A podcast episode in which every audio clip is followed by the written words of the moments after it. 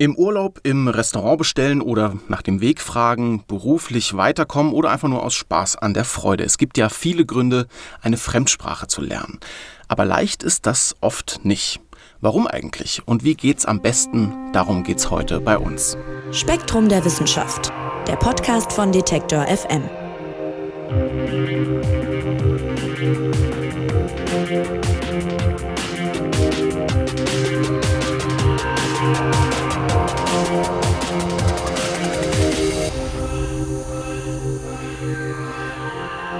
¿Dónde está la biblioteca?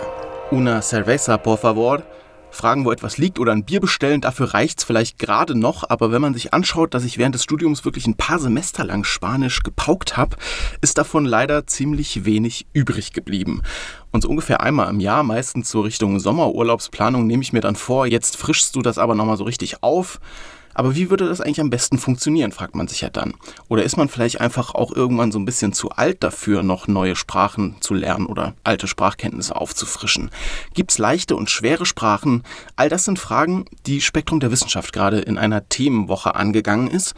Und wir wollen hier im Podcast auch ein bisschen über einige der Aspekte sprechen. Und zwar mit Christiane Gelitz von spektrum.de. Hallo Christiane. Hallo Marc. Christiane, sprichst du Fremdsprachen und wenn ja, welche? Ja, also Englisch natürlich, das brauche ich auch fast täglich für Fachartikel zum Lesen. Und ähm, ich hatte Latein in der Schule, das ist aber tatsächlich alles weg, nichts übrig geblieben. Mhm, Kenne ich, ich hatte auch ja. Latein und da ist wirklich außer ein paar äh, irgendwelche Bonbons von Ovid oder so, ist da auf jeden Fall grammatikalisch nichts hängen geblieben. Mhm. Also Glück hatte ich bei Französisch, da ist wundersamerweise sehr viel hängen geblieben. Das ähm, kann ich auch heute noch so halbwegs sprechen. Italienisch hatte ich auch in der Schul-AG, das kann ich noch so ein bisschen lesen, aber reden habe ich leider völlig verlernt. Und vor ein paar Jahren habe ich dann angefangen, äh, Niederländisch zu lernen, weil ich die Sprache einfach total bezaubernd finde. Aber ähm, mangels Übung kann ich ähm, praktisch gar nicht sprechen. Ich kann lesen und auch tatsächlich Podcasts hören auf Niederländisch, aber sprechen ähm, habe ich einfach nicht richtig gelernt. Und zuletzt habe ich etwas deutsche Gebärdensprache gelernt. Ähm, da bin ich echt völlig fasziniert von. Und da kann ich mich auch so ein bisschen rudimentär ausdrücken inzwischen, aber ich verstehe sehr, sehr wenig, weil mir die Bewegungen noch viel zu schnell sind, ähm, die Bewegungen der Hände. Ich, ich kann das einfach nicht so schnell sehen, wie die das schaffen, ihre Hände zu bewegen. Ja, krass, aber das ist cool, okay. Ja. Das ist auch nochmal eine ganz andere Art, eine Sprache zu lernen dann, ne? Genau, ja. ja. Also bei mir ist es auch natürlich Englisch in der Schule, das fiel mir irgendwie immer leicht, da hatte ich immer Spaß dran und dann so ein paar Brocken Spanisch. Ich habe es gerade gesagt, ich habe das mal mehrere Semester im Studium versucht irgendwie zu lernen. Mhm. Äh, das hat aber, also ich kann so ein bisschen verstehen und lesen, wenn ich im Urlaub bin, aber mhm. Ähm, mir fehlt so voll das Vokabular, um mich irgendwie auszudrücken. Und äh, Französisch, da ärgere ich mich eigentlich. Das hatte ich einfach nie in der Schule, weil ich dann oh. Latein als zweite Fremdsprache hatte und dann später ähm, eben Spanisch nochmal, aber Französisch, das ärgert mich im Nachhinein. Damals dachte ich, äh, doofe Sprache, nervt mich total, aber das hätte ich gerne gelernt im Nachhinein. Ja. Ähm, ja gut, dann lass uns mal direkt ins Thema reingehen. Also als Kind ist mein Gefühl, lernt man Sprachen leicht und als Erwachsener wird es dann schwerer. So heißt es ja auch oft. Stimmt das denn grundsätzlich? Was sagt die Forschung? Ja, also ich, subjektiv würde ich erst mal sagen, das stimmt. Also mir geht es auch so, ich würde gerne eigentlich noch viel mehr Sprachen lernen. Ähm, und ich habe deswegen auch diese Themenwoche vorgeschlagen und Berge Literatur dazu gelesen. Und das hat mich jetzt auch wieder motiviert zum Sprachenlernen. Aber mein Gefühl ist auch, es geht einfach nicht mehr so leicht wie zu Schulzeiten. Ich kann mir die neuen Wörter einfach nicht mehr so leicht merken wie damals. Ähm, die Forschung, die ist da aber so ein bisschen gespalten. Da kommt es drauf an, wovon wir reden. Also was die Aussprache angeht, da gibt es tatsächlich ein kritisches Zeitfenster. Das ist unumstritten. Im ersten Lebensjahr können wir theoretisch alle Laute der Welt unterscheiden lernen und können dann auf die Weise auch später lernen, ähm, sie auszusprechen. Und als Erwachsener, ähm, wenn man das nicht als Säugling schon gehört hat, erkennt man dann bestimmte Unterschiede nicht mehr, die eben in der eigenen Sprache nicht vorkommen. Also sehr bekannt sind das R und das L. Ähm, das äh, klingt für Japanisch-Muttersprachler gleich. Äh, wenn, wenn sie eben diese, diese Buchstaben in der Kindheit, also in einem Säuglingsalter noch nicht gelernt haben, zu unterscheiden. Und als Erwachsener braucht es dann viel Übung, um sich das dann nachträglich anzueignen. Und uns geht es ganz genauso bei Sprachen, ähm, wenn wir zum Beispiel Chinesisch hören.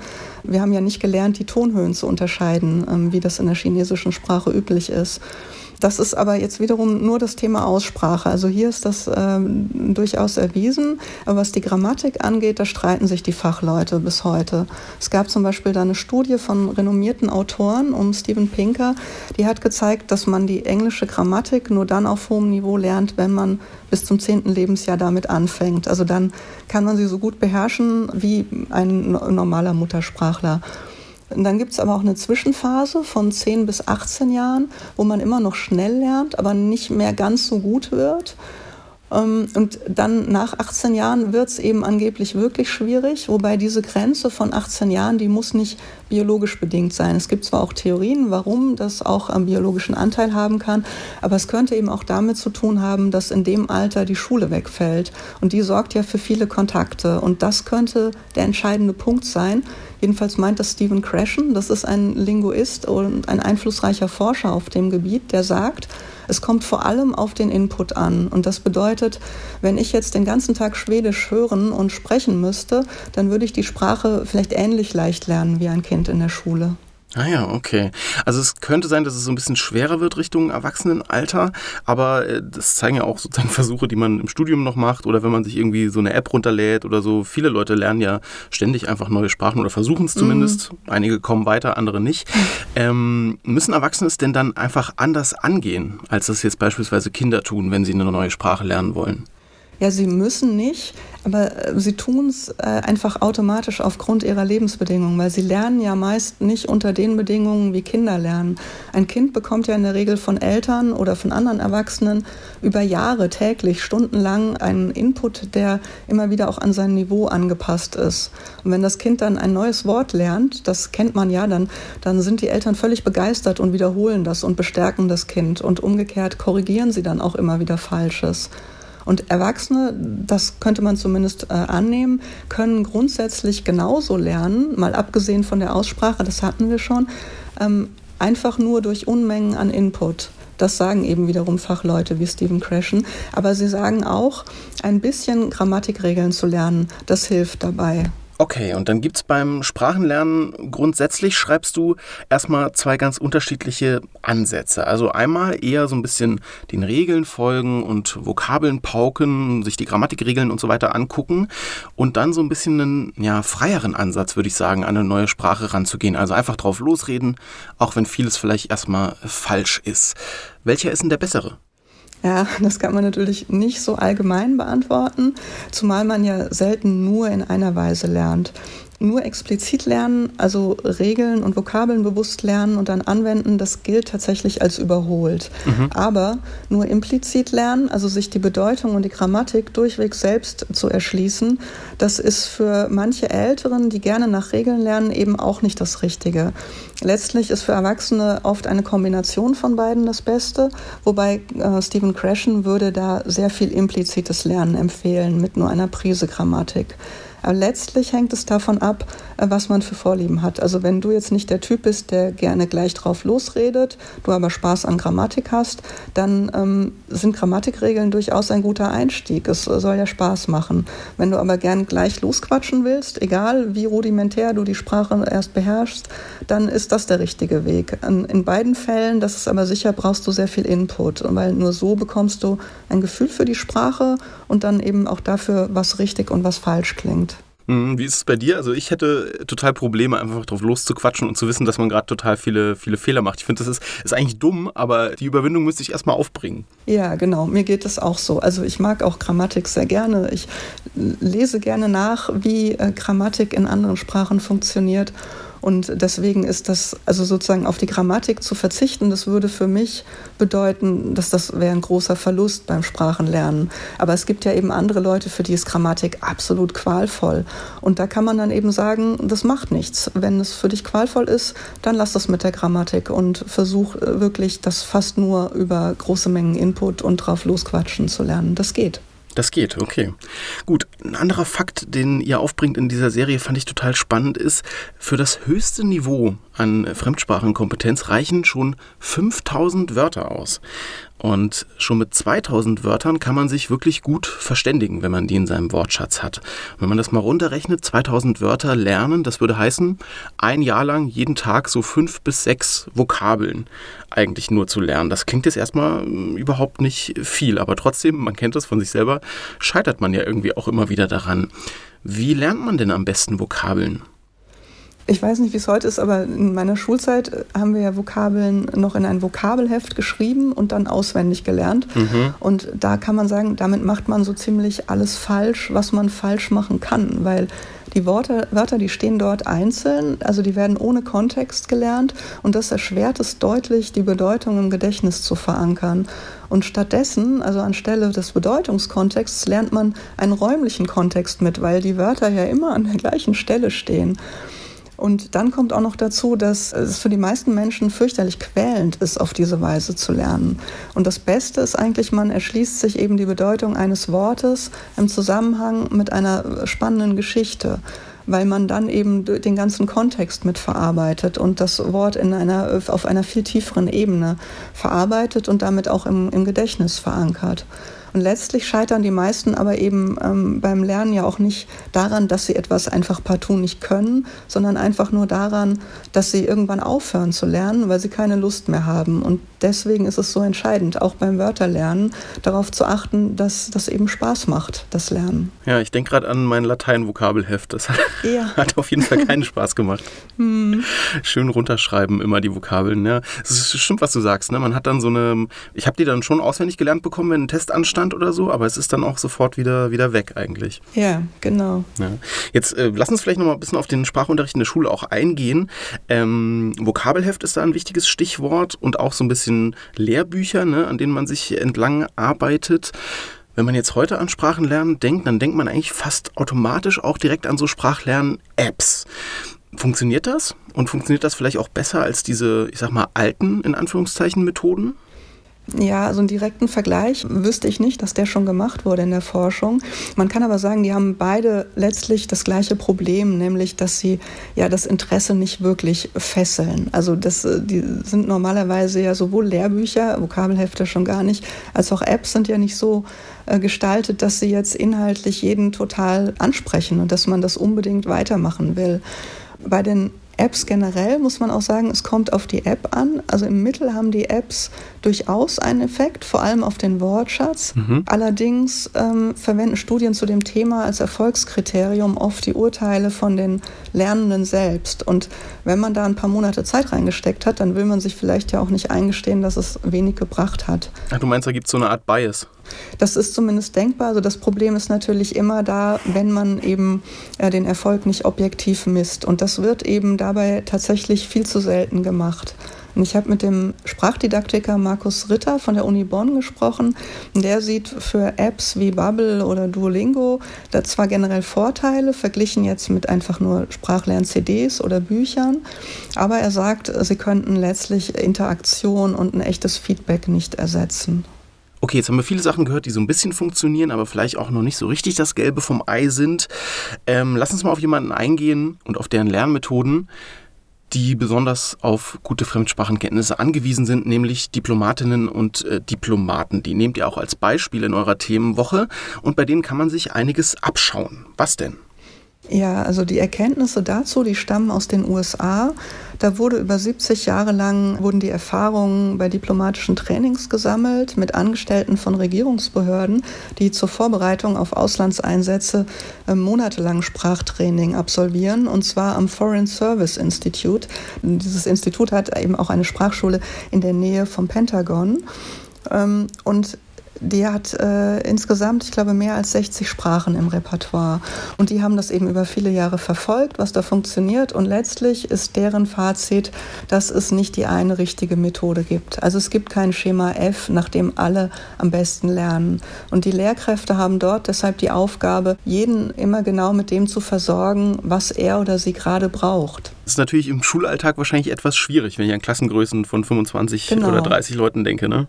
Genau, bei denen funktioniert das auch deswegen gut, weil die sich natürlich kleine Gruppengrößen leisten können. Und sie sagen zum Beispiel, dass bei schwierigeren Sprachen eine Gruppe tatsächlich höchstens vier Menschen umfassen darf. Und bei den leichteren Sprachen waren es, glaube ich, sechs. Das ist natürlich total unrealistisch für den Schulalltag. Und dann habt ihr noch einen schönen Tipp aufgeführt, das ist die passende Lektüre zu suchen. Man kann ja dann, wenn man so ein bisschen schon drin ist in der Sprache, durchaus schon mal anfangen, ganz basic, sag ich mal, schon Sachen zu lesen oder ein Hörbuch zu hören oder sowas. Und das äh, kann man sich schon denken, dass es hilft, das ist auch erwiesen, ja?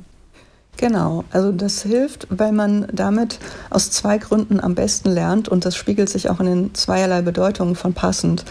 Das ist aber beides tatsächlich nicht immer leicht umzusetzen. Also das eine ähm, ist, der Input sollte ungefähr das Niveau haben, das du gerade hast, während du die Sprache lernst, damit du es flüssig lesen kannst oder vielleicht auch flüssig hören oder flüssig fernsehen kannst und dabei neue Wörter selbst erschließen kannst. Und du kennst vielleicht diese Lernkrimis, auf denen A1 oder A2 oder sowas draufsteht. Da steht A1 für Anfänger mit einem sehr kleinen Wortschatz und es geht bis C2, das ist praktisch Muttersprachlerniveau. Und das zeigt eben, ähm, dass jemand, der auf dem Niveau ist, dieses Buch eben schon gut lesen kann und sich dann eben nur noch äh, kleinere Mengen an Wörtern selbst erschließen muss. Und da wird sogar auch ein, ein ungefährer äh, Wert von, ich glaube, 95 Prozent ähm, genannt. Also 95 Prozent der Wörter sollte man schon kennen und dann kann man sich die übrigen 5 Prozent gut erschließen. Das wäre sozusagen das optimale passende Niveau.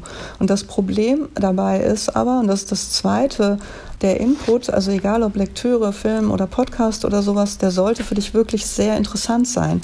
Also idealerweise so faszinierend, dass du dasselbe auch zum Spaß in deiner Muttersprache lesen würdest oder gucken würdest oder hören würdest.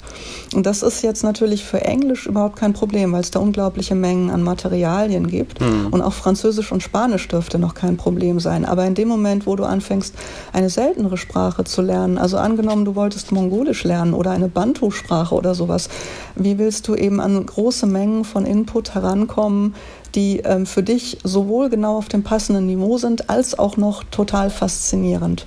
Das ist die große Herausforderung, solchen Input zu finden. Hm, und ich habe auch gerade beim Stichwort 95 Prozent sollte man schon kennen und dann sich so müßig irgendwie diese 5 Prozent dann erarbeiten, habe ich auch noch direkt ans Thema Geduld gedacht. Das ist bei mir auch immer ein Problem. Also ich weiß nicht, ich habe da oft drüber nachgedacht, so wie kommt man eigentlich dazu, so gut in Anführungszeichen ähm, Englisch zu sprechen? Und das ist, glaube ich, weil man es einfach jahrelang nebenbei äh, ohne groß die Wahl zu haben, einfach gemacht hat in der Schule ja. und man gar nicht so auf diese Geduldsprobe gestellt wurde. Aber wenn ich mir jetzt denke, in meiner Freizeit setze ich mich hin, lerne Sprachen, dann, man braucht schon ja, sehr viel Geduld dann eben auch irgendwie. Ne? Das ist auch so ein psychologischer Faktor, also bei mir zumindest.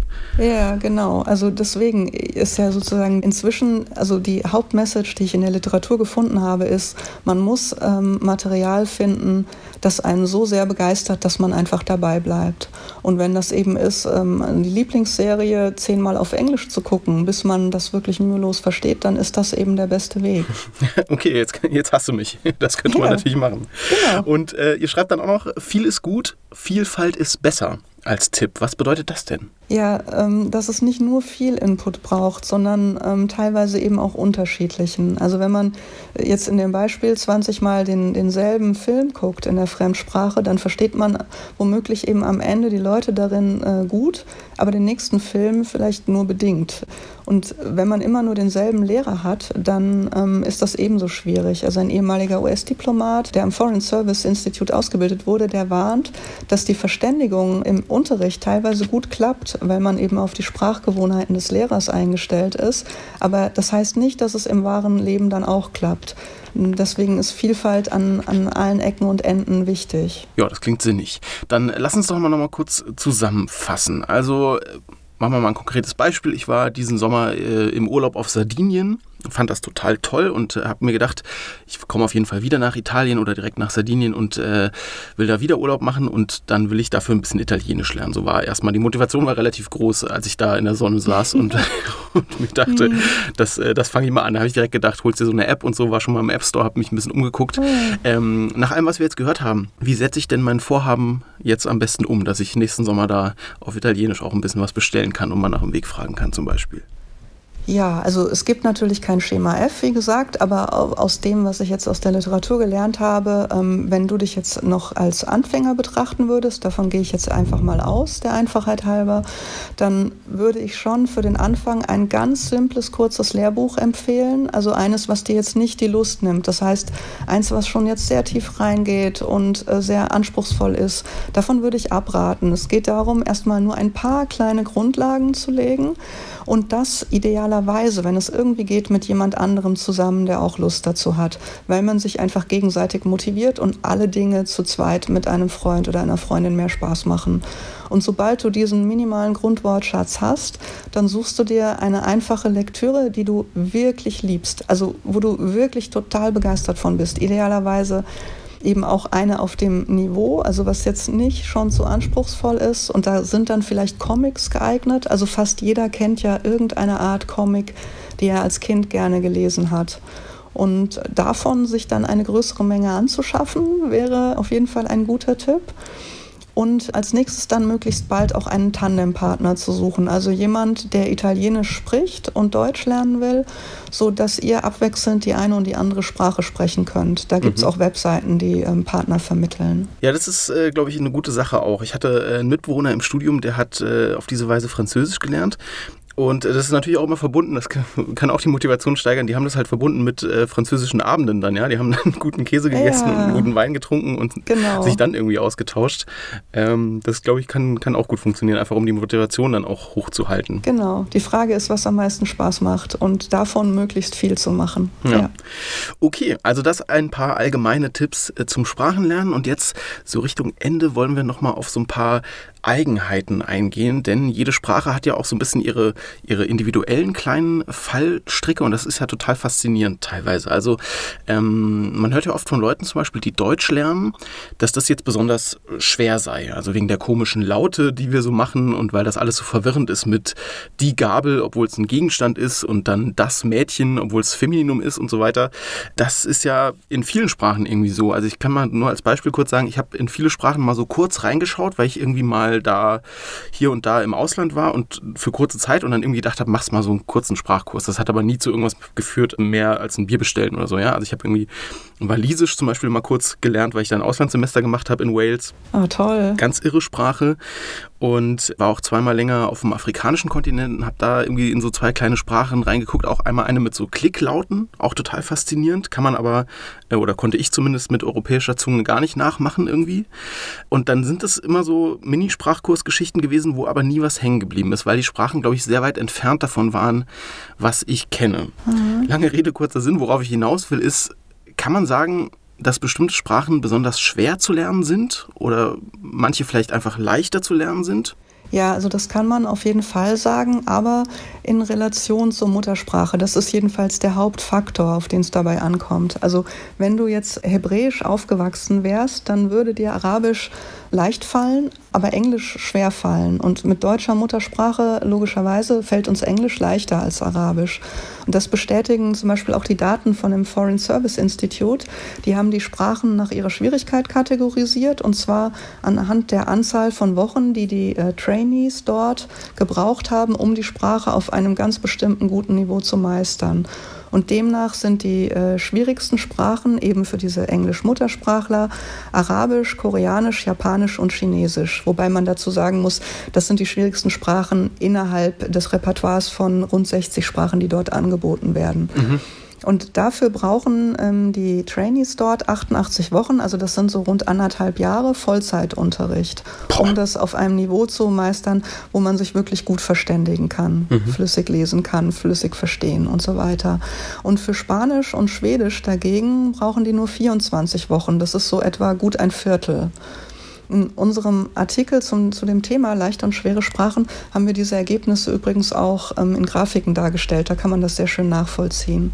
Ja, das ist hm? total spannend, weil es dann wirklich so eine Art Ranking gibt, ne, was schwerer und was leichter ist. Genau, wobei das bezieht sich eben jetzt auf die Daten aus den USA. Und ähm, ich hatte deshalb auch beim Bundessprachenamt angefragt. Das ist eine ähnliche Behörde, die eben auch so Sprachtrainings für andere Behörden anbietet. Aber die sammelt leider solche Daten nicht. Das haben sie jedenfalls auf unsere Anfrage mitgeteilt. Fällt, was ich wahnsinnig schade finde. Ähm, es gibt aber gute Gründe anzunehmen, dass sich diese US-Statistiken vom Foreign Service Institute auch auf die deutsche Muttersprache übertragen lassen, jedenfalls weitgehend übertragen lassen, weil es sind ja beides germanische Sprachen, die relativ eng verwandt sind. Und die haben dann natürlich auch wieder äh, die engen Verwandten vom Deutschen vom Englischen, die überschneiden sich ja praktisch vollständig. Also Schwedisch, Norwegisch, Niederländisch. Diese Sprachen fallen uns besonders leicht und das ähm, gilt eben für die Amerikaner ebenso. Also immer in Relation zur, zur Muttersprache ist sozusagen die Schwierigkeit, sagst du? Genau, das ist der Hauptfaktor zumindest, ja. Mhm. Mhm, weil ich wollte gerade sagen, es gibt Hauptfaktor schon, aber es gibt ja auch linguistische, sag ich mal, Eigenarten, die das Lernen von der Sprache jetzt für alle einfach erschweren, oder? Ja, genau, die gibt es auch. Und das bekannteste Beispiel, das hast du eben auch schon angedeutet, das sind äh, sicherlich die grammatischen Geschlechter. Also wir sagen ja den bestimmten Artikel, der, die, das, äh, der bezeichnet dann das grammatische Geschlecht. Und das kennen wir zwar im Deutschen, aber wir müssen die Geschlechter in jeder Sprache neu lernen, weil die ja nicht überall gleich sind. Also wir sagen die Sonne also weiblich, im Französischen und Italienischen ähm, ist die Sonne aber männlich und beim Mond ist es umgekehrt. Und in einer Sprache ohne grammatische Geschlechter, da spart man sich diese gesamte Lernarbeit. Also im Finnischen zum Beispiel, da gibt es die Geschlechter nicht. Das Finnische hat dafür ein äh, paar andere Schwierigkeiten. und auch in der Aussprache gibt es Dinge, die es allen schwer machen. Äh, zum Beispiel, wenn Wörter aus vielen Konsonanten und wenigen Vokalen bestehen, ist das für alle Menschen schwer auszusprechen. Also der deutsche Strumpf zum Beispiel, Beispiel. Da gibt es ja ein einsames U in der Mitte und sechs Konsonanten drumherum. Das ist schon ziemlich hart. Und äh, wenn man da jetzt auch noch ein Genitiv draus bildet, also sagt des Strumpfs, dann wird das äh, nicht wirklich besser. Dann sind das am Ende vier Konsonanten, also Mpfs. Und das ist für Sprecher aus sämtlichen Muttersprachen eine Herausforderung, auch für uns selbst. Ich wollte gerade sagen, wenn ich jetzt äh, wegen des Strumpfs sagen müsste, dann muss ich mich auch schon genau. ganz schön anstrengen. okay, ähm, Christiane, es gibt immer wieder auch Berichte über Leute, das will ich gerne zum Ende noch kurz klären, die super viele Sprachen sprechen. Also wo man davor sitzt und denkt, boah, was haben die denn gemacht? Oder ja, was habe ich denn gemacht, dass ich das nicht kann? 30 ja. Sprachen und mehr ist da teilweise zu lesen. Ich habe das nur einmal schnell bei Google eingegeben, da findest du Leute, die angeblich irgendwie 30, 40 Sprachen sprechen. Mhm. Ist es denn so, dass die einfach, je mehr Sprachen die schon können, dass es mit den neuen dann immer leichter wird? Also ist das so ein bisschen so ein selbstverstärkender Prozess, dass man sagt, wenn ich schon zehn Sprachen kann, fällt mir die elfte und die zwölfte und die dreizehnte dann umso leichter? Ja, also erstaunlicherweise gibt es auch dazu unterschiedliche Ansichten, aber es ist natürlich äh, sicher, also es hilft auf jeden Fall, wenn man bereits eine Fremdsprache kann, die sehr ähnlich ist äh, der Fremdsprache, die man jetzt als nächste wiederum lernen will. Also wenn sich da der Wortschatz zum Beispiel stark überschneidet, dann erleichtert das natürlich sehr viel im Verständnis. Also wenn jemand mit deutscher Muttersprache gut Französisch spricht, dann tut er sich auch leichter damit, Italienisch zu lernen. Die Übung kann aber auch auf andere Weise helfen, ähm, also eher auf so einer psychologischen Ebene. Jemand, der schon zehn Sprachen gelernt hat, der hat ja auch schon einige Lernstrategien ausprobiert und der weiß dann, wie er gerne lernt und wie nicht und kann das dann immer besser wieder auf die nächste Sprache anwenden. Und außerdem ein anderer Punkt, warum es sicherlich so ein Effekt zu beobachten ist, dass es einfacher wird, ist, dass jemand, der zehn Sprachen gelernt hat, der hat ja auch die Erfahrung gesammelt, dass es klappt. Das heißt, er hat eine hohe Selbstwirksamkeitserwartung. Er erwartet, dass er Erfolg haben wird und auch das beflügelt. Und wenn er ähm, schon zehnmal Spaß daran gehabt hat, eine Sprache zu lernen, dann wird das ja auch bei der elften wieder so sein. Also der geht mit einer ganz anderen Einstellung daran. Und Spaß an der Sache zu haben und zu glauben, dass man Erfolg haben wird, das steigert die Chancen auf Erfolg. Allein schon ähm, deshalb, weil man dann natürlich auch länger dabei bleibt. Ja, das ist auch so ein bisschen die Grundmessage, die ich aus den Artikeln zu eurer Themenwoche da äh, insgesamt äh, rausnehme. So ein bisschen individuell gucken, wie man am besten lernt und vor allem, wie man, wie man Spaß dran hat und, und motiviert bleibt. Wir haben hier viele Aspekte abgehandelt, Christiane. Lass uns noch mal einmal kurz auf die Themenwoche eingehen. Da beantwortet ihr nämlich auch noch viele weitere Fragen zum Thema Sprachen, die wir jetzt hier gar nicht besprechen konnten. Was denn zum Beispiel?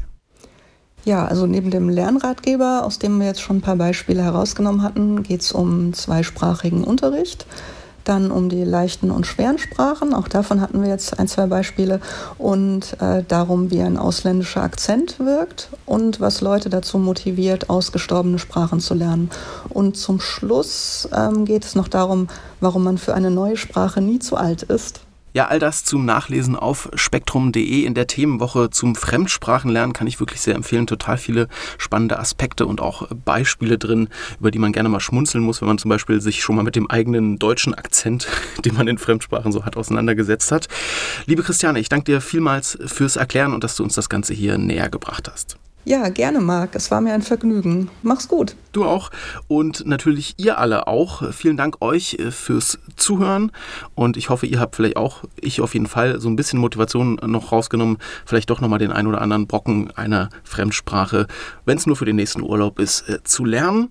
Mir bleibt zu sagen, mi nombre es Marc Zimmer und ich sag ciao und macht's gut. Spektrum der Wissenschaft, der Podcast von Detektor FM.